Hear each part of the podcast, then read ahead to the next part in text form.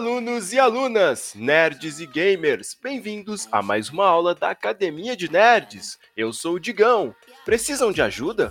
Vieram ao lugar certo. Eu recomendo uma lobotomia. Eu sou o Kuro e, psicologicamente falando, a vingança raramente traz a catarse que esperamos. Eu sou o Léo. Diamantes são os melhores amigos do assalariado. E eu sou o Roxas e com certeza vou ter um cachorro que vai se chamar Bruce. Sentem nas suas cadeiras, preparem os cadernos, porque a aula já vai começar.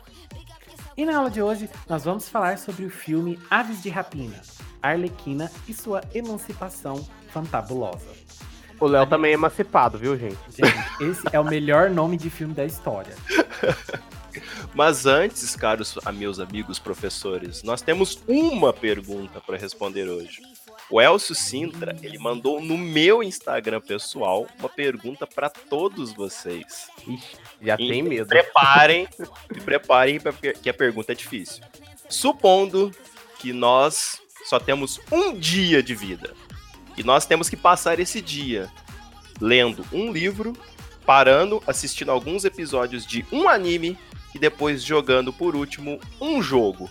Amada. Quais vocês escolheriam? Reclamem com o Elcio. Nossa, assim, o livro dá pra pensar um bem legal, mas o anime é difícil. O jogo eu, eu tenho, assim, decidido o último jogo no momento. Vamos, vou tentar, vamos lá. Jogo. Nossa, que difícil. É... Eu jogaria Digimon World 3, porque é o RPG que eu mais joguei na vida. Livro, provavelmente eu leria Harry Potter e as Relíquias da Morte porque é a franquia que eu mais gosto e é um livro muito bom. E anime, embora eu seja muito fã de assistir os shonão da vida, né? Uh, eu assistiria alguns episódios de Tenchimuyo. Olha, diferente. Bom, é, de livro, eu acho que eu pegaria algum livro de Tolkien, provavelmente O Senhor dos Anéis As Duas Torres. Isso aí ele roubando, porque como ele é... vai demorar vários dias pra ler o livro, ele vai viver vários dias. Ninguém botou regras. Agora, anime, eu ia pegar o Steins Gate e jogo pra entrar no clima, né, de fim do mundo, The Last of Us. Hum, vamos lá. Eu vou tentar puxar escolhas menos óbvias. É, livro. Talvez se eu parasse pra pensar, não seria o livro que eu gostaria realmente, mas é o volume, eu acho que 6 de nos, é, No Game No Life. Bom, é o que conta a história do passado. É, é, muito bom, é um dos melhores volumes de light novel que eu já li. Uh, anime. Para não falar Fate, que eu sempre falo essas coisas de Fate, eu vou escolher Chrono Crusade, que é um anime que eu gosto muito, marcou minha infância. E jogo. Cara, jogo aperta, né? uh, eu tô em dúvida entre Chrono, Crusade e Tales of Berseria. Valion! Valion, vai! Meu Deus do céu. Não, essa pergunta, essa pergunta pediu coisa demais já, então vai valer roubar um pouquinho. Bom, para mim, acho que livro seria Mrs. Dalloway, da Virginia Woolf. Jogo. Nossa, gente. Eu acho que seria Chrono Cross. Ai, que difícil, né? Porque você escolher um RPG, você vai passar muito tempo, assim, para fazer um pedacinho. Aí você não vai aproveitar o jogo direito. Não sei. Nossa, jogo muito difícil. E anime, eu acho que eu veria Sailor Moon Crystal, a terceira temporada. Mentira, você vai ver Madoka. Ah, eu gosto, mas não a ponto de ver no último, meu último dia de vida, assim. Cara, a questão é que se eu tivesse um último dia de verdade, eu provavelmente gastaria ele inteiro tentando pensar no que eu faria nesse último dia. É, provavelmente. Que eu sou esse tipo de pessoa. Faz, faz de conta que a gente conseguiu chegar nessa conclusão que a gente comentou. É! faz de conta. Se acontecer, a gente já pensou. É, olha só. Eu acho que antes de eu pensar, eu já vou ter surtado e ter acabado o dia. Nossa. eu sou aquela pessoa que começa a olhar o iFood tipo 6 e meia da, da tarde, barra noite, sei lá.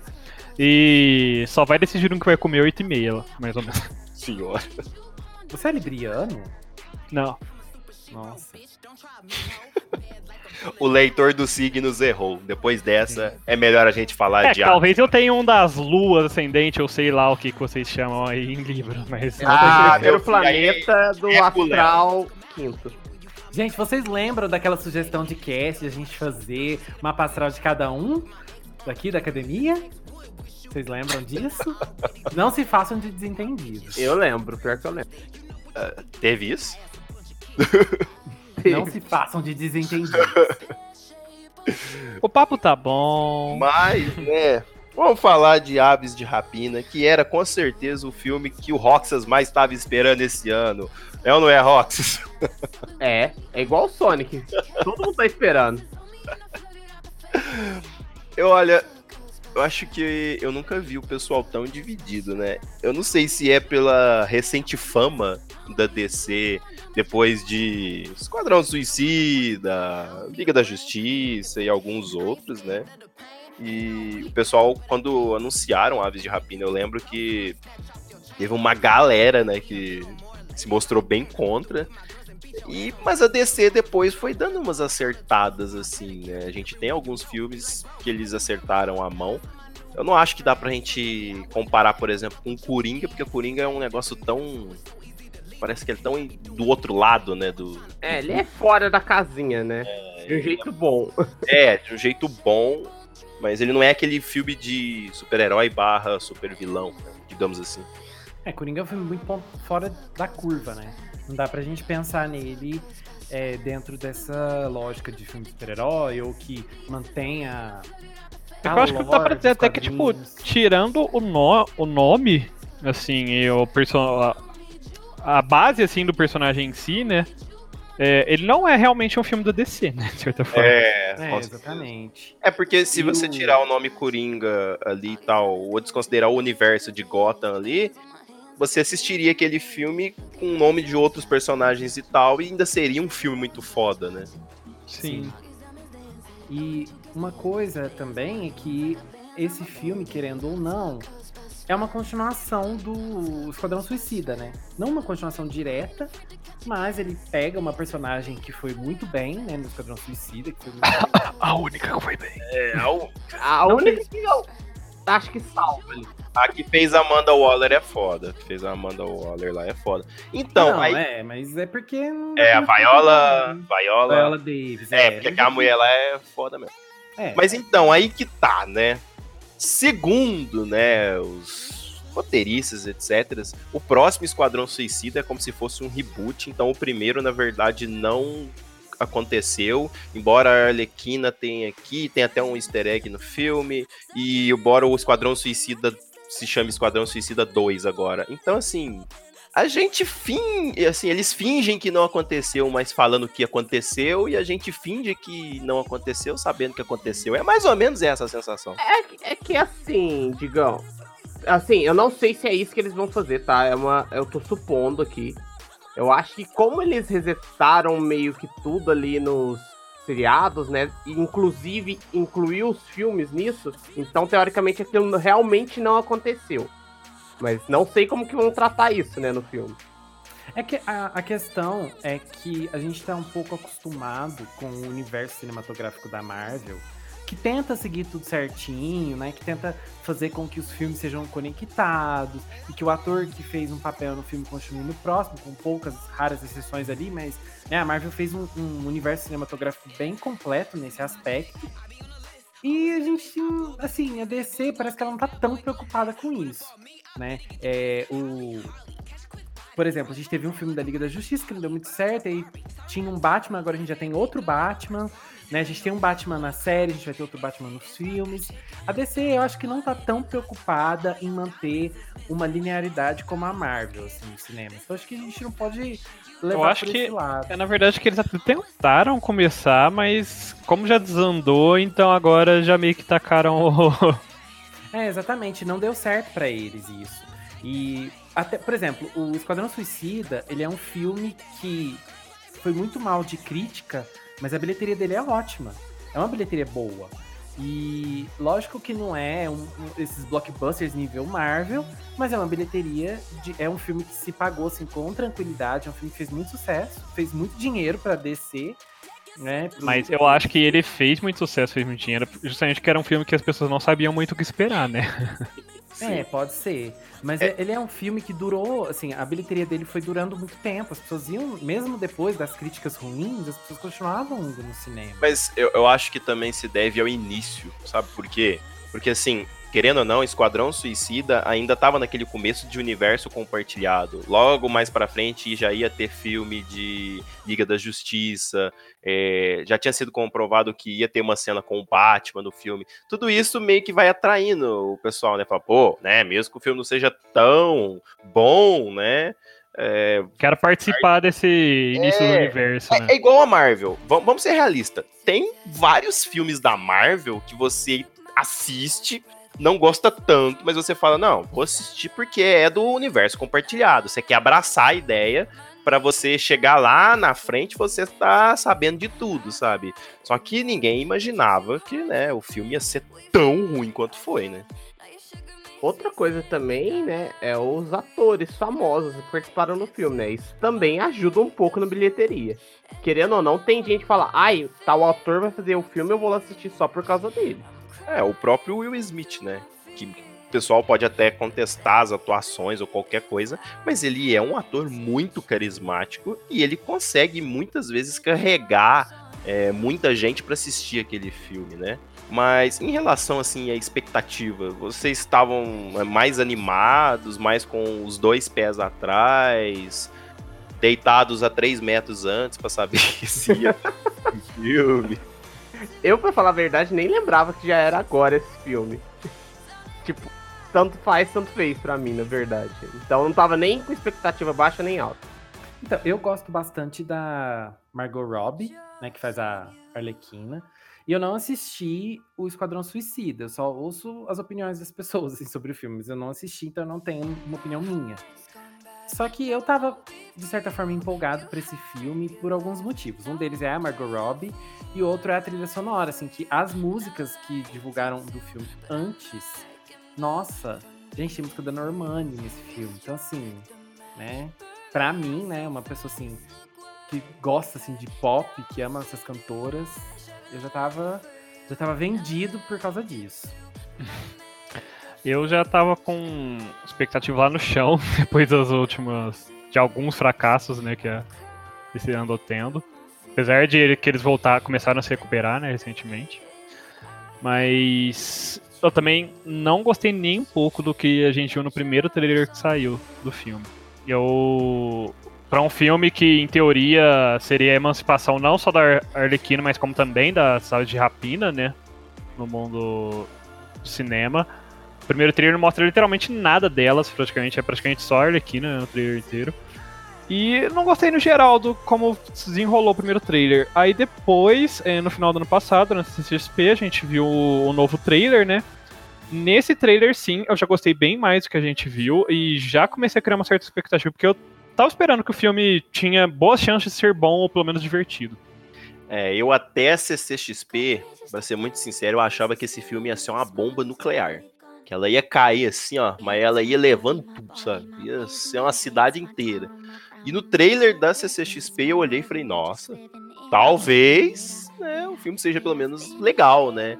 E depois com o último trailer que teve também, eu assisti de novo e eu falei, não, parece que vai ser interessante. Uma coisa que me atraiu no filme, é, antes de assistir, é eu não vi trailer. Eu, eu, lembro que. Eu acho que eu vi um trailer desse filme. Então, eu não, assim, eu não tirei minhas expectativas pelos trailers. Mas uma coisa que eu gostei muito é, da fase pré-estreia né, do filme assim, foram os pôsteres e as imagens promocionais. Gente, eu achei geniais. Eles ficaram muito bonitos. Tem um pôster da Arlequina, assim, que é, é baseado naquela imagem da Vênus. Gente, eu amo esse pôster sou apaixonado por esse pôster. Dá vontade de colocar no meu quarto, assim. Porque ficou muito bonito. Imprime um e coloca. Ué, ou imprime dois. Ou três. É, ué. Se você colocar. Se você pagar assim uma impressão bonita, com, aqueles, com aquele papel bonito, Aí Tem que sim. pegar aquelas impressões a laser, sabe? Que tem alto relevo, Léo. Isso, exatamente. Você paga um desse pra mim? Faço. Vamos falar do filme? Nossa senhora! Por quê, né? Você que dá corda. Meu. Não, Rox. Ah.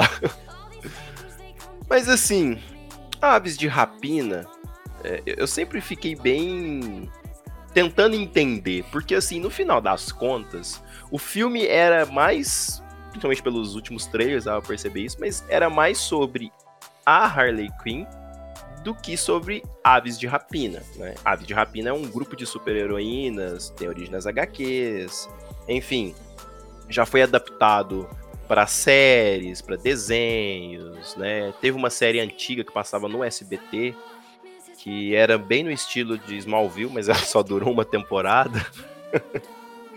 mas pra época, né, era o que tinha.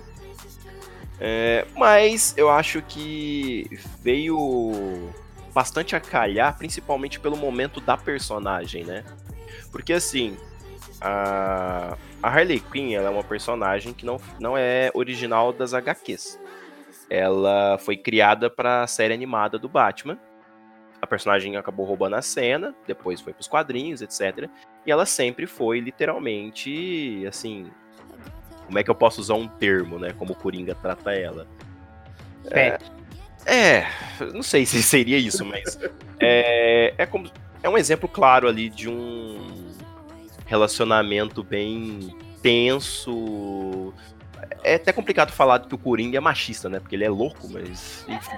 A gente pode talvez colocar como relacionamento, relacionamento abusivo, mas não abusivo de se aproveitar dela de- dessas maneiras, mas assim, da pessoa mesmo, sabe?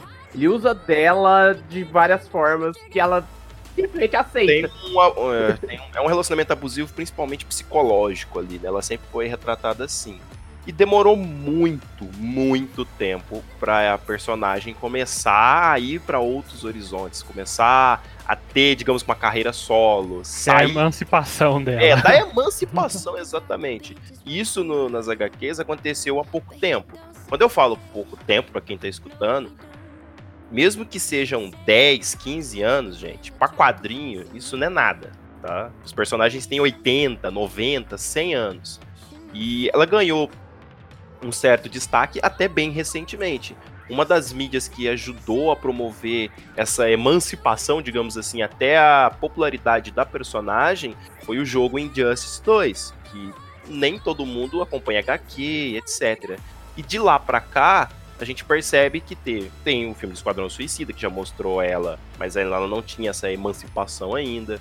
Ela já ganhou algum filme animado e agora tem uma série animada só dela, entendeu? Onde Batman, Robin, etc. são coadjuvantes no desenho. Então, ela tá carregando com si uma importância muito grande, sabe?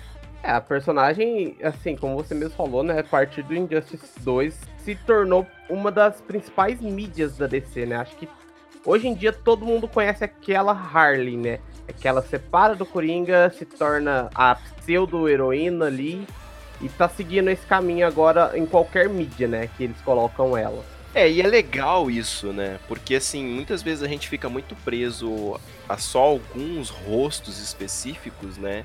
E ela é uma personagem, entre aspas, nova no cenário de ganhar o protagonismo.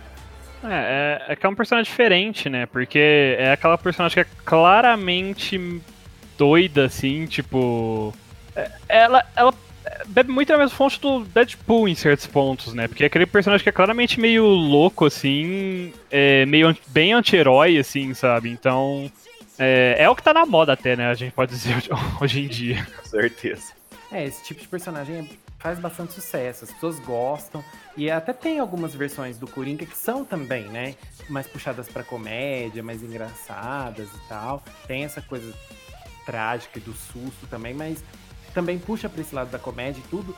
E que é um lado que puxa, essa personagem dela puxa bastante, né? Independente dela ser uma vilã ou uma anti-heroína, ou até uma própria heroína, ela tá sempre com esse humor afiado como é o caso do Deadpool também. Então, esse tipo de representação de personagem é, faz. faz é, su- é sucesso, né? Sim, é, eu acho que deve muito também à nossa geração atual, né? Que nós, todos aqui eu acho, pertencemos. É, agora tá todo mundo ficando mais velho e tudo mais, cresceu vendo quadrinhos e vilões e super-heróis e tudo mais. E meio que foi cansando um pouco desse tanto de herói super bonzinho, super perfeitinho, né? Então hoje em dia procura uma, um, nas mídias uns heróis com mais defeitos ou com humor mais ácido, né? Sim, com certeza. E isso é um negócio que vai repercutindo em todas as mídias, né? Se você for parar pra analisar. Aquele gênero do herói, sei lá, a essência do bom ali, né? Etc e tal, é uma coisa que vem cansando o pessoal. É, um exemplo eu acho muito claro disso que a gente tem dessa mudança de paradigma, né, das gerações, é que, por exemplo, o herói, eu acho que você pode dizer o herói mais famoso hoje em dia, que o pessoal mais gosta, é o Homem de Ferro. Sim. E é um personagem que claramente tem muitos defeitos. Oh, Se você qual? pega antigamente, quais, eram os personagens mais queridinhos? Era o Homem-Aranha, era o. Não que ele não seja ainda, né? Ele é provavelmente é um dos maiores. Mas o Superman, sabe? Então. América.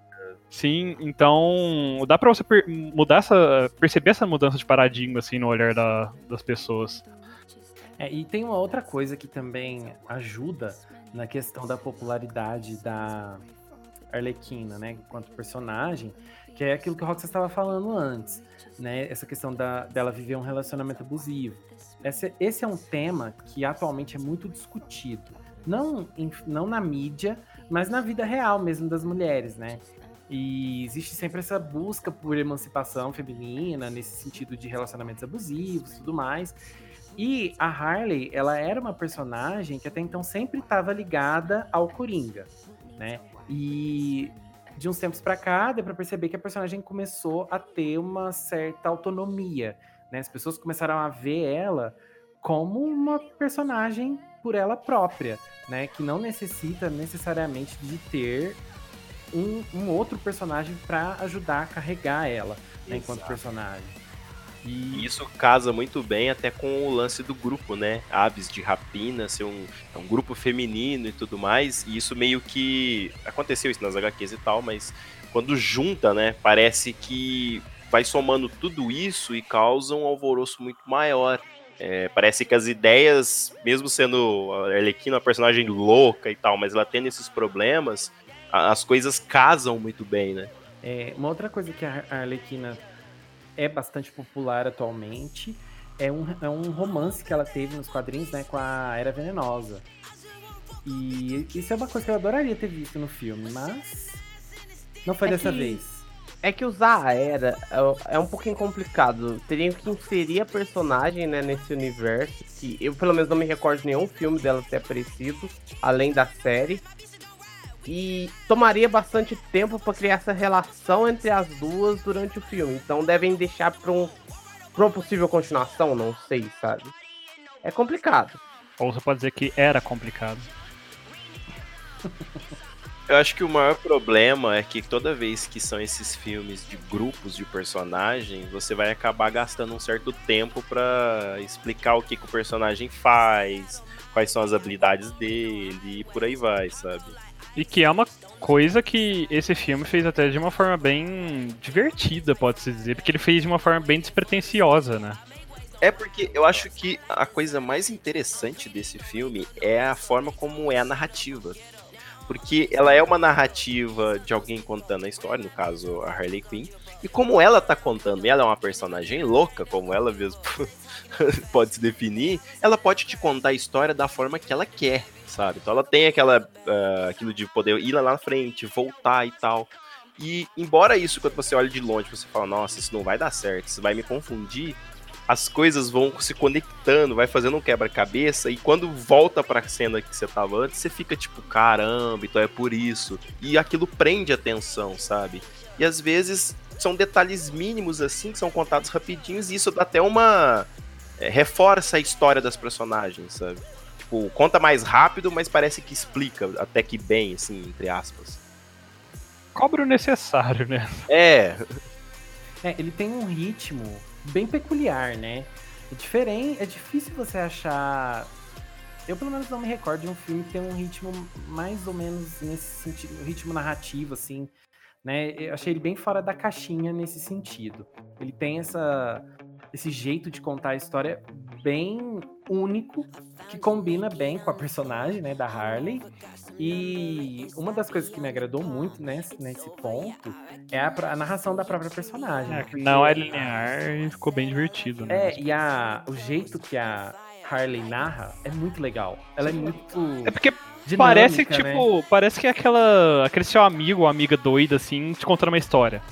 Sim. É, Sabe aquele. Tem aquele personagem. Tem aquele personagem do filme do Homem-Formiga, lá, aquele amigo dele que começa a enrolar nas histórias e fala: É um amigo de um amigo de um conhecido de um não sei o que. É basicamente aquilo, sabe? É aquele amigo que não sabe contar muito bem história e ele vai começar. Então, isso aconteceu quando. Ah, é, eu não te contei disso, né? É, voltando sete dias atrás, tipo. Aí você fica, aham, acredito. sim, basicamente. Chega no final da história você tá tipo, aham, sim, sei, é, entendi. Mas ficou bem divertida essa apresentação. E combinou muito com a personagem e com. O... Não o que você esperaria, mas. É, combinou muito com a cara de um filme da Arlequina, assim, ou Joker, assim. É, isso é uma coisa que eu achei bastante impressionante, né? Porque a DC fez o filme do Joker, né? Com uma narrativa diferente, com um jeito diferente, trouxe um lado bem único do personagem. E eles conseguiram fazer isso com a Harley, obviamente de uma forma bem diferente, de uma forma bem mais li light, né, digamos assim, bem mais livre com a personagem e tudo, mas que também deixou uma marca assim bem, bem única, né, dela e uma forma interessante assim de conseguir mostrar a personalidade e tudo mais. Achei isso bem legal também. Sim.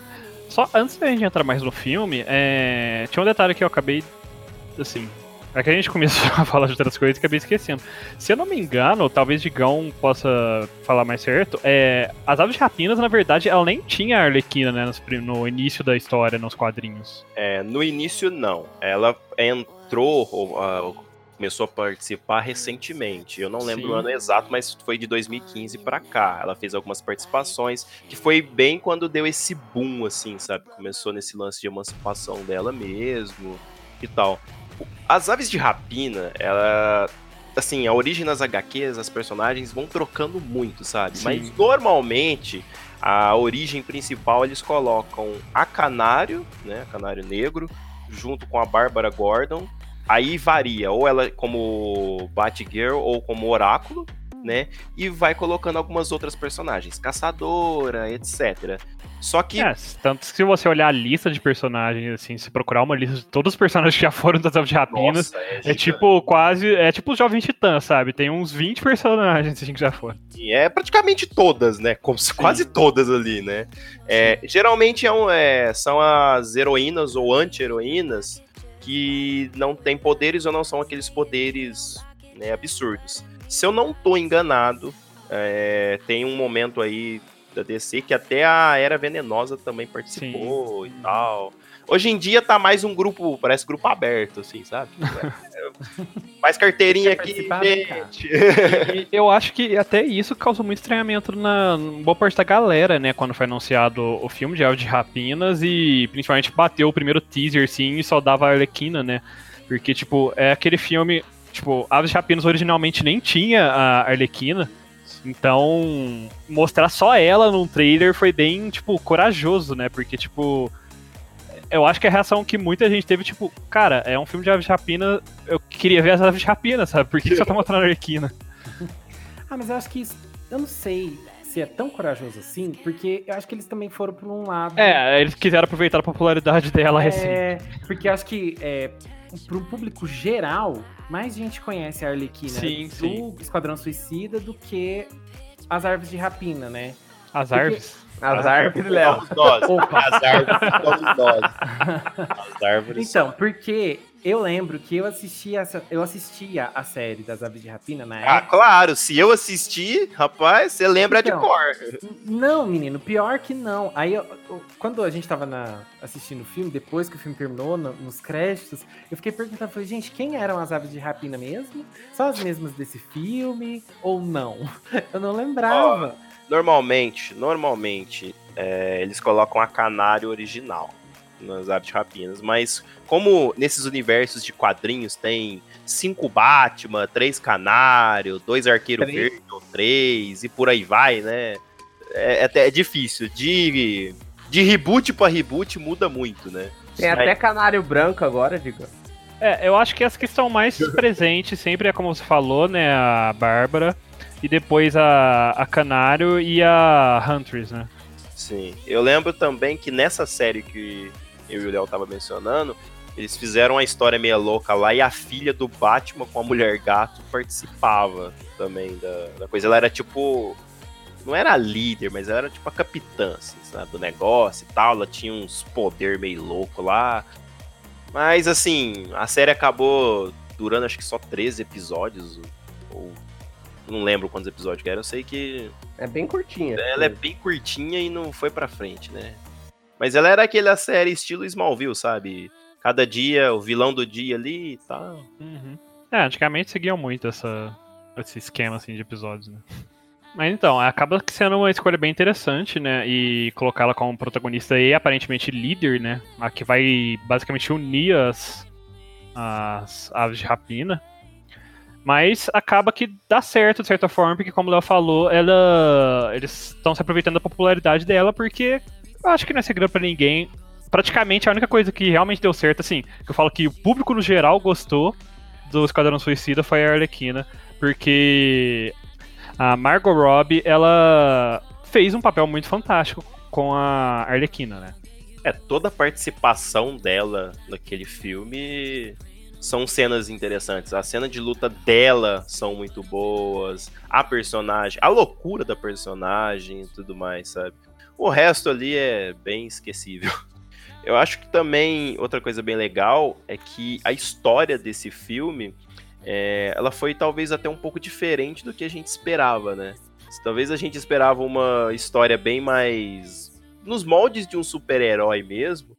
É, nesse caso, eu acho que é uma história mais pro lado de sobrevivência do que muito de tanto heroísmo, sabe? Eu acho que isso é o que fez o filme dar mais certo também, sabe? É, quando eu, assim, eu não imaginava que tipo de história ele ia ter, mas eu achei que fosse ser meio que uma coisa mais cotidiana, sabe? Assim, é, uma coisa mais sem uma história que unisse as personagens, assim, sei lá, fosse uma coisa meio do acaso. E eu fiquei surpreendido pela história. Eu gostei, achei uma história bem legal também, assim, diferente, surpreendente em alguns momentos também. Não é uma história que vai mudar sua vida, mas é uma história super divertida, gostosa de assistir, tensa em vários momentos, né? Ela consegue ser tensa, ela consegue ser um pouco dramática também em outros.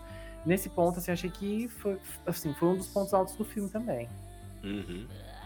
E é, é aquele negócio, né? Às vezes, eu já repeti isso muitas vezes, mas é, às vezes você conta uma história mais simples, mas dá um- uma trabalhada melhor, ou faz, executa uma, for- uma coisa de forma mais simples, mas trabalha melhor. E apesar de não ser uma história, nossa, que grande história, mas parece que teve química entre as personagens, sabe? Parece que as coisas fluíram melhor. Então foi mais fácil de você comprar a ideia, né? Tipo, não, beleza, a história é essa, vamos lá. Ó, eu já discordo um pouquinho de você, Digão, e do Léo. Eu não acho que foi ruim, mas eu acho que tudo isso que vocês fa- falaram faltou pra mim. Eu não achei que teve uma química boa, eu não achei que teve uma presença boa dos outros personagens. Eu achei que o foco foi tanto na Harley que as outras personagens, pra mim, ficaram mais apagadas. Eu queria que tivessem explorado melhor elas.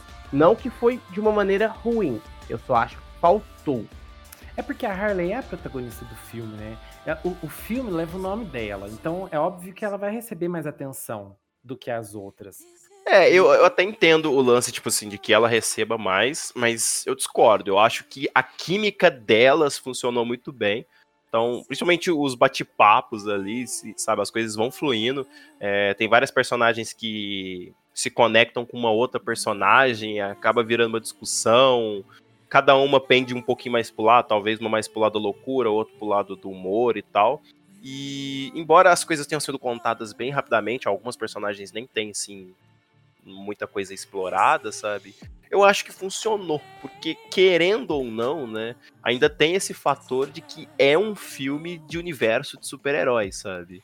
E quando é como qual são elas, um grupo de personagens, eu acho muito difícil de você explicar muita coisa, né?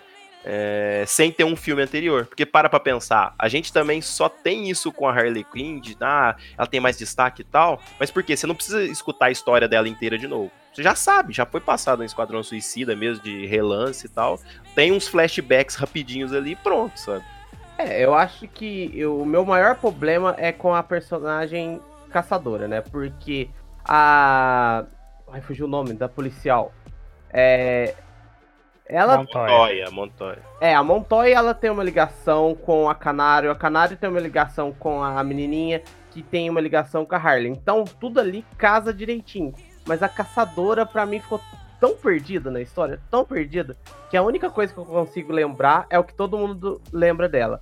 Que ela é conhecida por. É, na verdade, aí tem que outra você coisa. Você dormiu então no filme. filme, viu? Porque ela tem uma explicação bem óbvia de porque ela tá ali, viu? Tá, mas eu não acho que essa Não. explicação ligue com os personagens. É, então, eu vou concordar Não. com o Rox nesse ponto. Não, eu nesse acho ponto, que, com relação a ter conexão com outros personagens é, e motivação pra se juntar a eles, fazer qualquer coisa com os outros personagens, é, as outras personagens, né? Ela não tem, diferente da- das outras. Todas as outras têm uma ligação entre si, alguma coisa que conecta ela- elas entre si diretamente, menos ela. A ligação dela é a mais indireta, assim, de certa forma, vamos dizer. Mas eu vou discordar do Roxas em outro ponto, que ainda assim, apesar de ser mais indireta, existe sim uma conexão que é o, inclusive é o basicamente um dos vilões ali, da, um dos personagens ali Uhum. vilanescos ali da história, né? Sim, é um- esse esse filme tem muitos nomes populares no universo de Gotham City, né? Máscara Negra, Zaz, são personagens muito específicos. Né? A própria detetive, a Montoya, é muito famosa no universo de Gotham City. É, eu, eu entendo o, o seu ponto de vista e, tipo, eu entendo que tem realmente isso mais fraco, mas eu até tenho um argumento de por que aconteceu, mas aí eu estaria dando um spoiler de como as coisas se desenrolaram, sabe? Então, eu já gostei bastante das personagens, assim, acho que essas as protagonistas assim do filme, né, de certa forma, foram muito carismáticas todas elas. Gostei das atrizes, acho que as atuações assim são muito boas e acho que todas elas têm um certo carisma, sabe? Diferentes, né, que cada elas são têm personalidades bem diferentes entre si, mas todas elas conseguem ter bastante carisma, né? Eu consegui me envolver com todas elas assim, em algum momento do filme. E né, naquela cena final, assim, eu achei muito divertido elas juntas. Ficou muito, muito gostoso de ver, né? Elas se unindo e tal. A única que, assim, que talvez não me agradou tanto foi a Cassandra, que eu não gostei tanto da atuação da atriz. Achei que né, ficou um pouquinho forçado em alguns momentos. Mas como é uma criança, eu vou dar ali o, o, fator da dúvida, né? Criança, tem muita criança que não atua tão bem assim, então sei lá. Ah, sabe? Léo, mas a mão dela é tão leve. Não, tem coisas muito legais da personagem, assim, adorei. Mas acho que em alguns. É porque. Eu não sei se é porque as outras atuam bem e aí ela fica meio fraca em comparação, mas acho que a personagem dela é interessante, mas faltou um pouquinho na atuação, sabe? Porque das outras, assim, ó, não tenho o que falar. Pra mim, não tenho o que falar. Adorei a atuação de todas elas, das, das principais. É, eu gostei da policial porque acho que ela foge um pouco, assim, do, do visual que a gente Do esperava. estereótipo, né, de... É, a gente, eu, assim, normalmente esses filmes de super-herói, as outras personagens, né, você vê, elas têm todo um padrão de corpo, são mais jovens, mais magrinhas e tal. Aí você chega nela, ela consegue mudar um pouquinho, sabe? Isso. Não é uma mudança assim, né? Muito. Mas achei que ficou diferente. Quando eu vi ela pela primeira vez no filme, eu falei, ela não vai muito longe, ela vai ser uma personagem bem secundária. E achei bem legal, né, nesse ponto me surpreendeu. Eu já achei que, pra mim, ela nem era uma personagem que era heroína. Porque eu não conheço aves de rapina tão a fundo quanto os meninos. E pra mim, ela era só alguma personagem que sempre tá ali. É aquela policial que tá ali pra fa- ajudar num casinho ou outro. E os heróis salvam um dia e ela fica com toda. Não seria recompensa a palavra, toda a glória. E é, justamente ao contrário do que acontece. A Montoya ela já foi É, ela é uma detetive no universo de Gotham. Ela já foi parceira do Batman. É, ela tem algumas histórias que se conectam com um cara de barro. Não vou explicar porquê, porque, enfim. Mas ela é uma personagem bem importante. Ela ajuda muitos heróis ali, tipo, de Gotham e tal. É que eu não me recordo, porque eu não ando muito antenado, né, nas últimas edições da DC, mas se eu não me engano, ela já, ela já fez algumas participações, algumas ajudas, assim, para as aves de rapina, né, nos quadrinhos, mas eu acho que ela nunca foi oficialmente uma, uma membro das aves de rapina, né. Que eu tenha lido que eu tenha conhecimento, não, sabe? Às vezes pode ser coisa mais recente, enfim, ou algum arco que eu acabei não lendo, mas normalmente não. É porque ela entra naquele aspectos de dos policiais, assim e tal. É geralmente é como se fosse aquele é, personagem infiltrado na polícia corrupta para dar informação para algum herói, etc, sabe? Uhum. É, uma coisa interessante é que ela é meio que. Ela é um ser humano normal, né? Ela não tem superpoderes, né? Não tem uma habilidade assim fora do comum. Pelo menos eu não achei, né, no filme. Assim. Ela é uma, uma mulher inteligente, que tem lá suas capacidades dentro do trabalho que ela faz. Ela é muito competente, por sinal.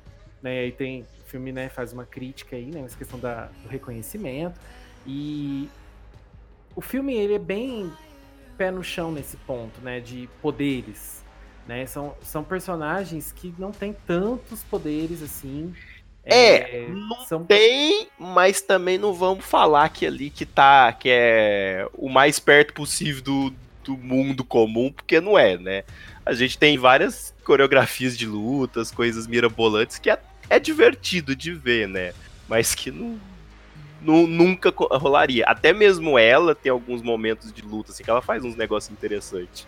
É, com certeza, né? Fantasia, né, amor? É, não tem Vamos jeito. deixar a imaginação fluir um pouquinho.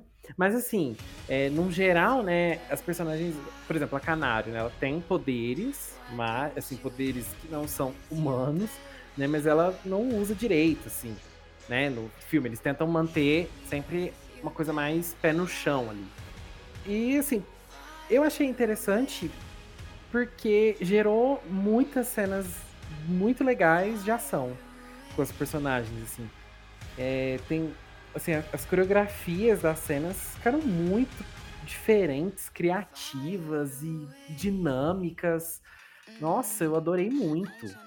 É legal porque as lutas elas vão evoluindo e mudando muito, né? Você tá com uma cena mais fechada, de repente já, já abre tudo, assim, o, o cenário. A próxima cena de luta já, sei lá, envolve água, aí de repente já tem muita luz. Eles não eles não ficam estagnados num, num tipo de luta, né? Cada hora elas estão lutando de uma forma diferente, ou tendo que improvisar, e isso é bem divertido. Fazia tempo que eu não via, assim, uma variedade tão boa de, de cenas de ação, assim. Sim, e assim, é... como se falou, a coreografia tá muito boa. O Léo também falou que tá, tipo, muito diferente, é muito inusitado, né? As formas que as lutas se desenvolvem. E pra nem em muito méritos spoiler, é... só vou falar das cenas de luta dentro da delegacia. Foram de longe as minhas favoritas, principalmente as últimas. É, por motivos que, que nem podemos citar aqui, né? Acho bom é... não, viu? Mas enfim, foram maravilhosas aquelas lutas, assim, foi muito diferente. É... E você percebe que a, a Arlequina, apesar de não ter realmente superpoderes extrapolados, assim, como muitos heróis barra vilões, ela ainda consegue se virar muito bem, ela é muito habilidosa e ela tem muita sorte.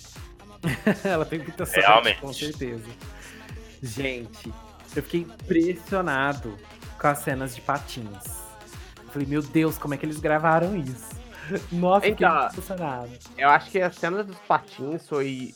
Hum, eu não vou dizer a melhor, porque o Kuro já falou qual foi a melhor cena de luta, né, do filme. Mas ela com certeza pega o segundo lugar ali. A parte do patins é impressionante e não ficou mal feito, sabe? Eu não sei como que eles gravaram, se eles realmente gravaram duas pessoas andando de patins ali, ela vindo e o cameraman gravando, mas ficou muito bem feita. Diferente de algumas cenas de voos de outros filmes da DC. não só da DC, né, Aladdin também! Gente, agora a minha cena favorita de luta foi aquela cena no. É, é como se fosse um circo, né? Aquele circo abandonado. Sim. Sei lá, é é. Gente, aquela cena pra mim, tudo na minha vida. Tudo na minha vida. Aquilo lá é um Nossa. par, é como se fosse um parque de diversões que o Coringa deixava como se fosse a base dele, sabe? Tipo assim, acho que é referência ou é aquilo mesmo. É, conversar com quem entende da DC é outra coisa, né? Ah, tanto é que ela é bem similar à forma como é retratada nos jogos da franquia Arkham lá. Tipo, tem algum. Principalmente o Arkham City brinca muito nessas coisas, pra galera que jogou vai saber do que eu tô falando. É, eu- cara, as cenas de luta são tão boas que eu fico com dó de dizer que uma é melhor que a outra. Porque cada uma, ela, sabe, ela ia pra um lado diferente. Tem uma, uma certa lu- cena de luta que tem uma parte que envolve água, assim, que eu achei aquilo sensacional. E aí depois eu falei, não, agora não tem de melhorar. E de repente, sabe, e eles mexem muito na estrutura. Então uma tem mais slow motion. Eu, falo, eu já olhei e falei assim, ah, vai ser slow motion o filme inteiro, quer ver? Aí de repente não, já tinha quase não tinha. Então você nunca sabe como que vai ser a cena de luta e aquilo vai te surpreendendo, sabe? É, eu, eu achei demais, cara. Gente, e ó, uma outra coisa. Hoje eu tava vendo um dos clipes, na verdade o clipe principal, né, da, a música principal do filme, que é Diamonds Are a Girl's Best Friend. E eu tava vendo o clipe, eu já tinha visto esse clipe várias vezes, mas assim, eu sou muito ruim de memória, então isso pra mim é muito bom. Se você não viu o filme, não veja o clipe. Vai ver o filme primeiro. Porque o clipe tá cheio de spoiler. Fiquei assim, falei, gente, estão mostrando a cena inteira, mostraram uma cena praticamente inteira, assim, no clipe. E é uma das últimas cenas do filme. Então, E assim, falando, em falando em clipe, a gente também tem que falar que a trilha sonora desse filme é foda. gente, olha, cara- fizeram um trabalho. Léo, você que é, é, presta mais atenção e sabe mais do que isso. A trilha sonora é composta só por músicas em que mulheres cantam, né? Ou não? Então, eu acho que sim, menino. Eu acho que, eu acho, não tenho certeza, mas eu acho que o compositor principal do filme não é uma mulher, acho que é um homem, né, da, da, da música, das, das músicas de fundo, né? Agora, as músicas cantadas são can- todas cantadas por mulheres. E uma coisa assim que é legal é que são poucas as músicas do filme que são músicas originais, assim. Muitas são regravações, é, músicas antigas e versões novas, né, de músicas antigas, mas tem algumas músicas novas também que foram compostas, né, especialmente para o filme. E o filme ele tem uma música né, muito especial que é a música da Marilyn Monroe. Diamond Are Girl's Best Friend também. Diamante é uma coisa assim, muito importante, né, para esse filme, em vários sentidos. Mas assim, a trilha sonora desse filme ela é muito completa. Ela tem vários estilos musicais diferentes. E, e isso é uma coisa que me deixou assim, embasbacado enquanto eu tava assistindo. Tem uma cena que a Canário canta uma música, que é uma música clássica da, da, da cultura americana, que é aquela Man's World, né? E ela é assim, é ela é aquela música que, que você vai assistir um American Idol, The Voice, alguém vai cantar. Porque ela é um clássico. E a versão do filme ficou linda. Nossa, ficou muito bonita. E aí tem, assim, tem músicas mais puxadas pro hip hop, músicas mais puxadas pro pop, tem músicas de dança, enfim, muita coisa legal. Eu fiquei impressionado com a trilha sonora. E a gente também tem especialista em música aqui. tem Barracuda, cara. Começou a tocar Barracuda, eu olhei assim eu já lembrei de Guitar Hero na hora, assim. Bons tempos de estragar controles. Bons tempos que controle era barato, né? Hoje em dia não dá não, viu? Barracuda é um ótimo peixe pra comer frio. Nossa. Nossa Senhora. Jesus, toma conta. Agora ele forçou a barra, Kuda. Bastante, viu? Rapaz, eu até esqueci o que, que eu ia falar. Tanto que foi, foi brabo. E ainda sobre música, não sei vocês, mas eu senti uma vibe muito videoclipe no filme. Você tá parecia um clipe da MTV. É, Faltou só a Marilyn Moon lá, comentando. Mary? A Mari... Ah, tá. Agora eu lembro. É que entendi. o jeito que você falou, eu entendi outra coisa. Eu achei que ele tava tentando falar da Mary Marilyn Monroe. Monroe. Eu tava pensando que era. errado, sabe? Mary Monroe. É porque eu sempre chamei ela de, de Marimu mesmo. Embora eu não faça ideia se tá certo ou errado. Mas enfim. É, tem esse aspecto de, de videoclipe. É até engraçado, pra ser sincero. E uma outra coisa que eu gostei muito também do filme foi a fotografia. O filme é muito bonito, é, as cores do filme são muito vibrantes, assim. E algumas cenas nem tanto, mas em boa parte assim do, do filme, as cores são bem vibrantes, bem alegres. E é bem pra combinar com a personalidade da Harley, né? Enfim, nossa, eu adorei a fotografia. A fotografia, o filme é lindo. A fotografia do filme é linda. Vocês também gostaram de como rolou assim o desenvolvimento do filme? Tipo, vocês acharam que o filme travou em algum momento?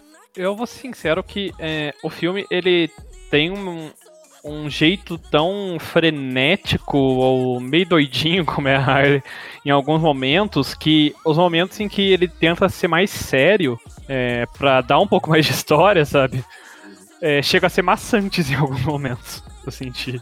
Eu também senti essa vibe. Eu prefiro as partes da Harley contando as histórias, né, os acontecimentos como é na visão dela, do que nas partes mais sérias, que seria o desenvolvimento real do filme. Tinha cenas ali de 5, 8 minutos que eu falo, nossa, não vai acabar essa cena logo? Eu acho que a cena, pra mim, assim, as cenas que arrastaram foram as cenas do vilão. Algumas cenas do vilão. É, então, o Máscara Negra, ele geralmente é um personagem que é, ele é bem violento e tudo mais. E a personalidade dele é bem bem agressiva, digamos assim.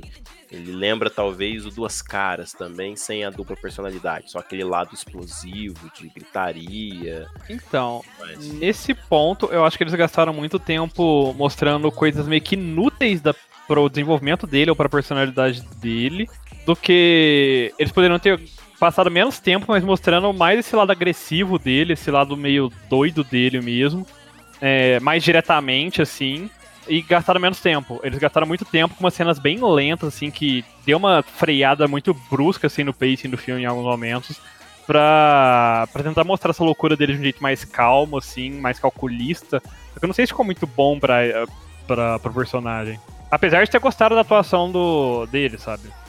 Eu esqueço o nome dele, eu chamo ele só de Kenobi. É, o Ewan McGregor. É, o nome dele é muito difícil. Pra mim ele vai ser sempre o Obi-Wan. Enfim. eu, eu vou ser sincero, eu nunca tinha visto essa abordagem dele dessa forma, assim, sabe? De ser meio normal e de repente surta. Eu não sei se foi tentando transformar o personagem mais pro clima do filme da Harley Quinn, deixar tipo todo mundo meio louco. Mas eu achei que talvez tivessem formas melhores ali. Eu não achei que a atuação foi ruim, achei que a atuação dele foi boa. Os momentos que ele surta e tal são É, muito. não, é, eu acho que foi mais um problema de escolha no roteiro mesmo, de como retratar o personagem, do que a atuação em si. É, a, a- tem uma cena dele que ele tá na casa dele, assim, comendo, tomando acho que um café da manhã. Gente, aquela cena, eu não sei quanto tempo ela tem, mas ela parecia que ela me pareceu muito longa. Ela é muito longa e, tipo, arrastada, sem, sem real, real motivo, entende? Quebra o, o ritmo do filme, né? Porque Sim, o filme tem esse ritmo, né? Como a gente já falou, esse, esse ritmo doido. E aí chega nas cenas dele, algumas cenas dele são bem, bem tensas e pesadas. E é legal pra um vilão, né? E ele é um vilão que te deixa com raiva, com muita Sim. raiva. Mas aí a gente tem Mas- outras cenas, como essa, É. assim, do Café da Manhã que você citou, que é bem arrastada e desnecessário, assim, porque não desenvolve realmente o plot. Sim, até desenvolve um pouco, mas, tipo, é coisa que daria pra resumir em meio minuto, um minuto, sabe? É, desenvolve o plot. O problema é como desenvolve. Sim. É, e principalmente no, no fator ali que eles tentavam colocar, tipo, aquela relação é, dele com os As, sabe? Tipo, como eles queriam trabalhar pra dar aquela suavização. Aquelas. Como é que eu posso dizer? Deixar o personagem é, como se ele estivesse no murchando, sabe? Ele vai ficando calminho, assim, até ele se controlar e tal. E eu não acho que o Zaz seja uma escolha boa pra fazer isso, né? Eu não sei se vocês conhecem o Zaz de todas as outras mídias. Mas ele é um personagem que sempre age sozinho. Ele é louco surtado e é isso aí. Cada pessoa que ele mata, ele faz um risco no braço, fica uma cicatriz e é isso aí. Nesse ponto, eu acho que a escolha desse personagem para ser isso talvez não tenha combinado muito bem. É, possivelmente. Bom, é, acho que a gente já falou bastante do filme, né? Acho que a gente já pode começar a dar é, as nossas notinhas. Roxas, você quer começar? Olha, eu posso começar. Uh, eu acho que para um filme. Eu vou colocar como um filme secundário, né? Porque geralmente tem os filmes de herói, os filmes dos vilões, né? Que são os principais ali, né? Dos universos, tanto Marvel quanto DC. E tem os filmes dos personagens secundários. Então, para mim, esse é um filme de personagem secundário. É, eu acho que as lutas são excelentes. É, a atriz que representou a Harley é digna do papel. Eu acho que dificilmente a gente vai ver alguém substituir. Ela é meio que um coringa das épocas antigas.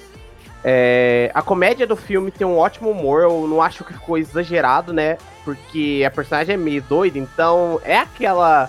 Como posso dizer? Caricatura do personagem, né? Tem alguns momentos que dá umas coisas ali meio anime, que tem umas mensagens que aparecem na tela, são muito divertidas, por sinal. É, mas eu não gostei da história do filme, do filme, né, no geral, como um todo. Principalmente da caçadora, eu acho que poderiam ter usado mais tempo nas personagens, né, do que no vilão mesmo. Como a gente já comentou, acho que ninguém gostou muito como foi representado o vilão.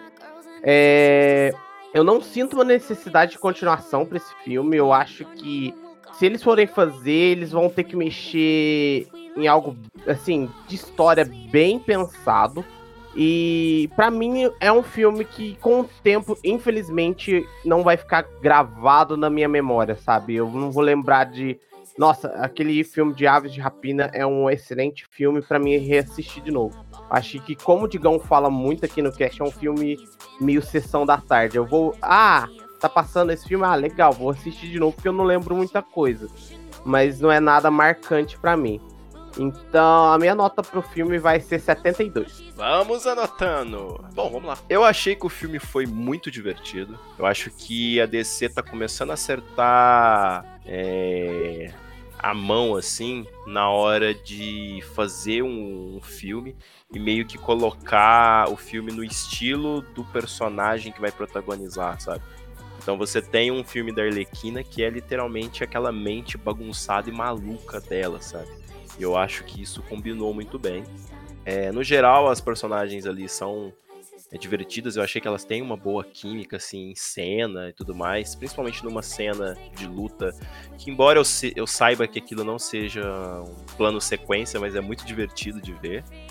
É, quanto à história da caçadora, a caçadora é uma personagem que eu acho que ela não tem lá uma história muito, muito é, diferente ou algo do tipo. Então eu acho que ela é uma personagem mais crua, digamos assim, sabe?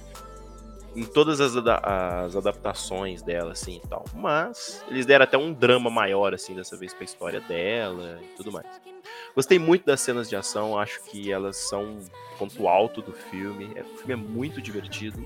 E atualmente dessa leva nova de filmes da DC aí, eu acho que é o meu filme favorito da DC. É, então, minha nota é 85. Uh, bom, eu achei o filme muito divertido também. É, a apresentação da personagem e do filme, assim, a forma que é contado o filme, é, ficou bem divertido, bem dinâmico. Ficou muito a cara da personagem. E eu tenho gostado bastante que, que nem você já falou, digam, a DC tem acertado recentemente nos filmes dela até. É, claro, não é nenhum filme, até agora, na minha opinião, obra-prima e tal, inesquecível, mas ela tem acertado bem até nos filmes.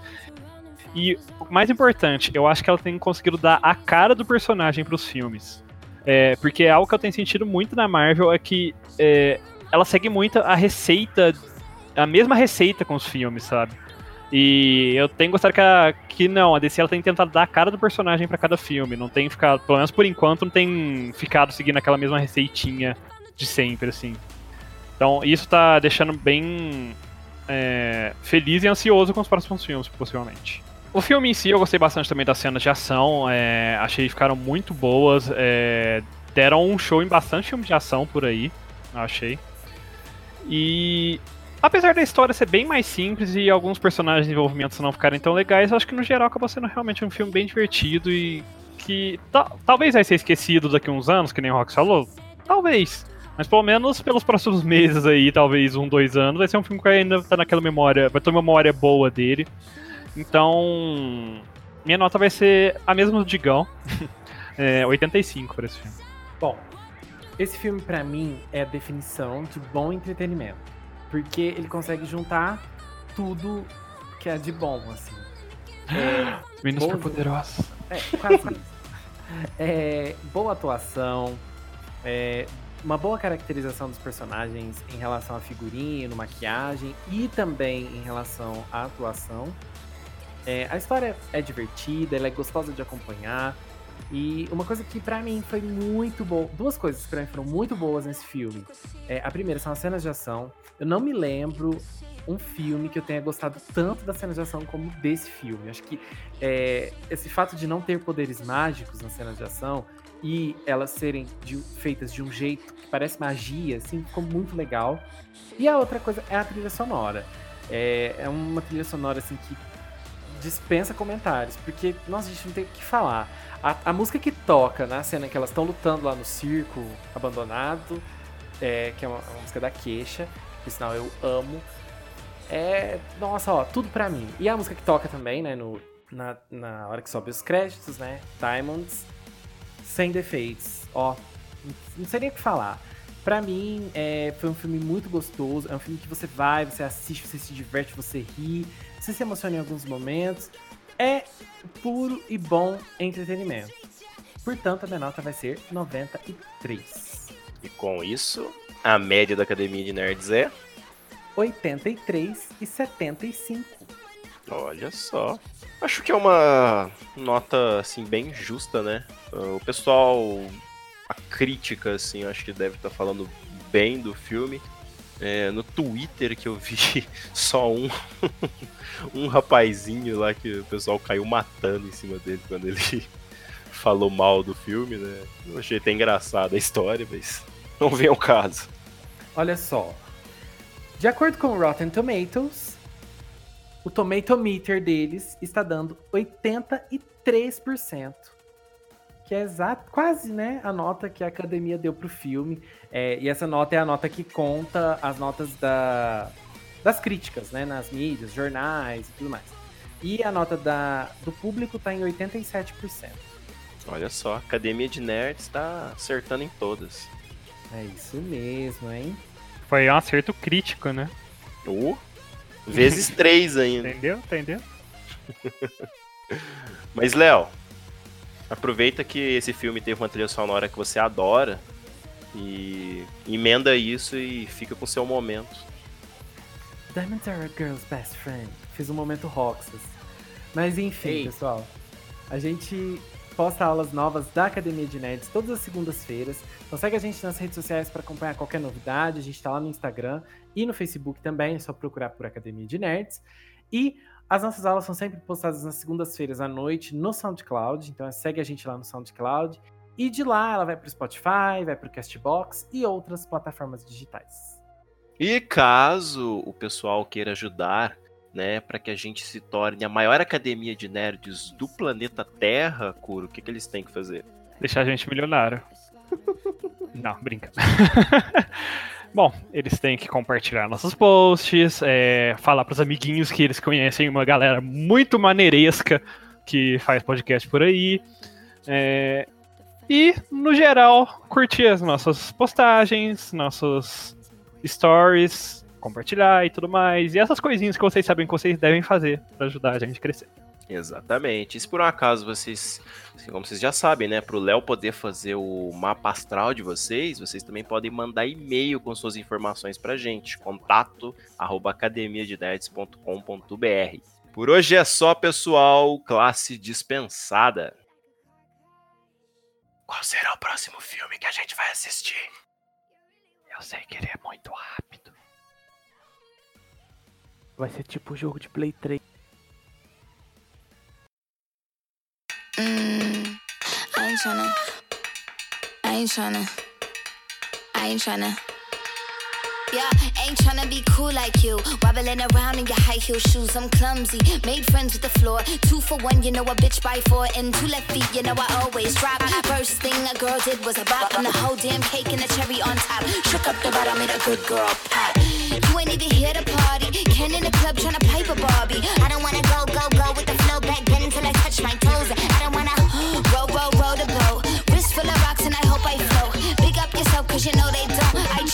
Chew cause they hope I show. I'm a bitch, a boss. I'm a bitch and a boss, I'ma shine like glass. I'm a bitch, I'm a boss.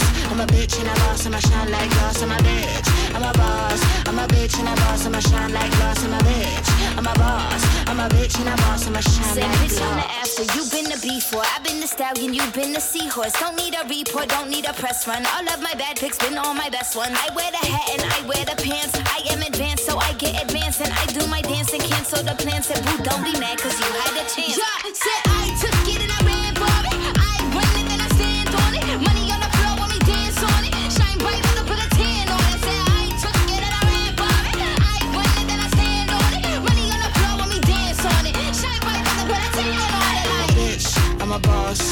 bitch and a boss, I'ma shine like glass. I'm a bitch, I'm a boss.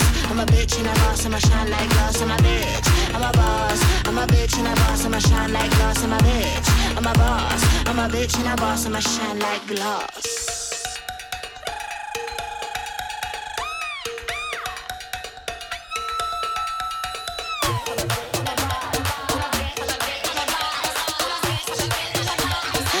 Bitch and a boss, I'ma shine like glass. I'm a bitch, I'm a boss.